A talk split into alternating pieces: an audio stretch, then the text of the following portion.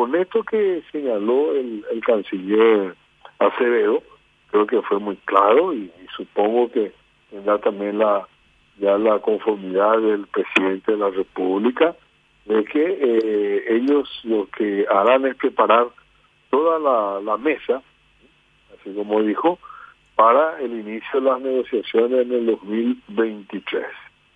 Pero no sé si eh, han evaluado esto, de que en el 2023 efectivamente la tarifa, la tarifa de la energía eh, se desploma, se desploma creo que a, 9 dólares.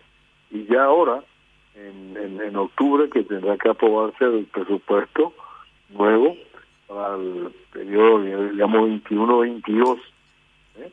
ya tiene también, o va a tener también una, una caída, ¿verdad?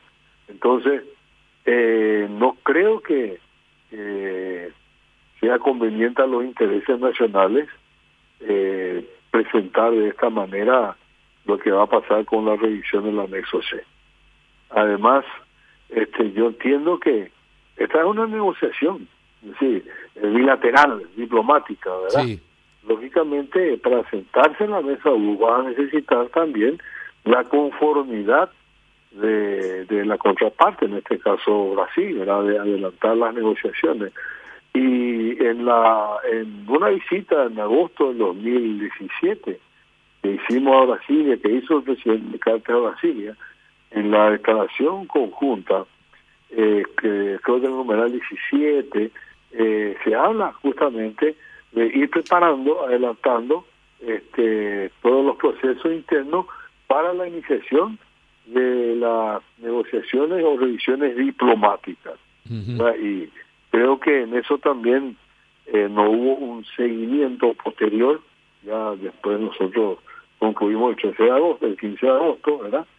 Y bueno, ahí estamos, ¿verdad? Y no sé realmente cuál va a ser, no, no, no alcanzo a, a, a entender eh, eh, qué es lo que pasa, ¿verdad? Porque eh, con esto tenemos varias contramarchas, marchas, y además, puedo decir con toda honestidad, Carlos, que aquí se infló tanto el tema de, de Itaipú y se crea tanta expectativa que creo que no, no, no es tal, no es tal. ¿eh?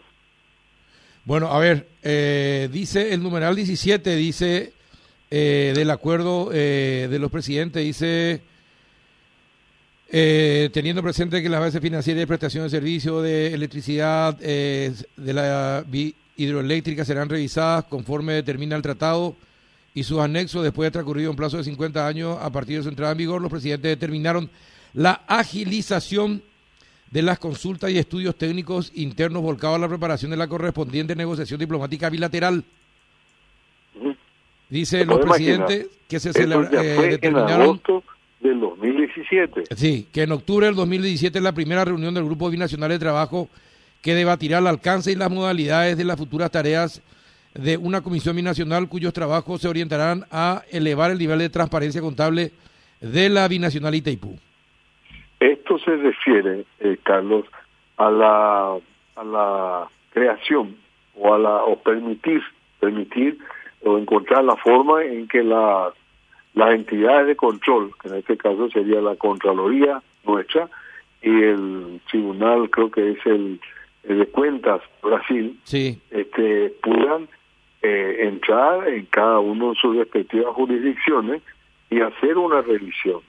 Eso, este, no sé, creo que se continuó en esta administración, eh, pero no, no, no tengo conocimiento si se avanzó o se concluyó, porque esto tendrá que eh, materializarse a través de una firma, de una nota reversal que de alguna manera eh, cambia el texto de un acuerdo eh, sobre el anexo A, donde se señala que eh, las auditorías eh, serán hechas por empresas internacionales contratadas y licitadas. Entonces, no hay ningún inconveniente, creo que, que, entren, pero en el marco de lo que tiene que ser. Claro. A ver, Rafa, ¿alguna consulta al doctor Loizaga? Sí, doctor. Como que hay una cuestión que, es urgente ahora, más allá de la estrategia general de la renegociación del anexo, que es el tema de la tarifa.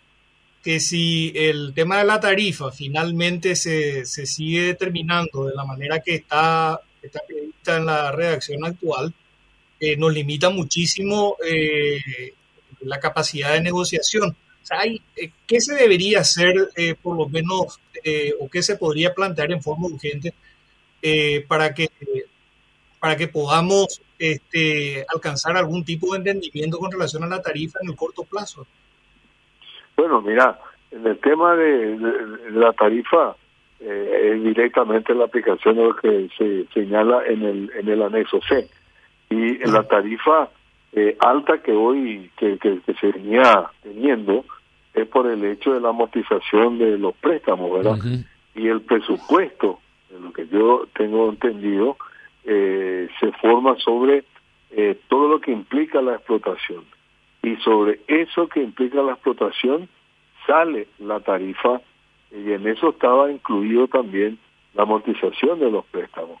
Ahora esto llega a su nivel cero, entonces lógicamente eso ya no, no se incorpora a lo que es la fijación de la tarifa. Ahora, si queremos este, mantener algún tipo de eh, una tarifa intermedia, ¿verdad? Este, eh, tendríamos que encarar también lo que sería la, construcción de la esclusa de navegación, ¿verdad? Que eso está en el tratado, eso hasta, hasta hoy no se cumplió y lógicamente eso tendrá que ser también financiado con parte de la tarifa, ¿verdad?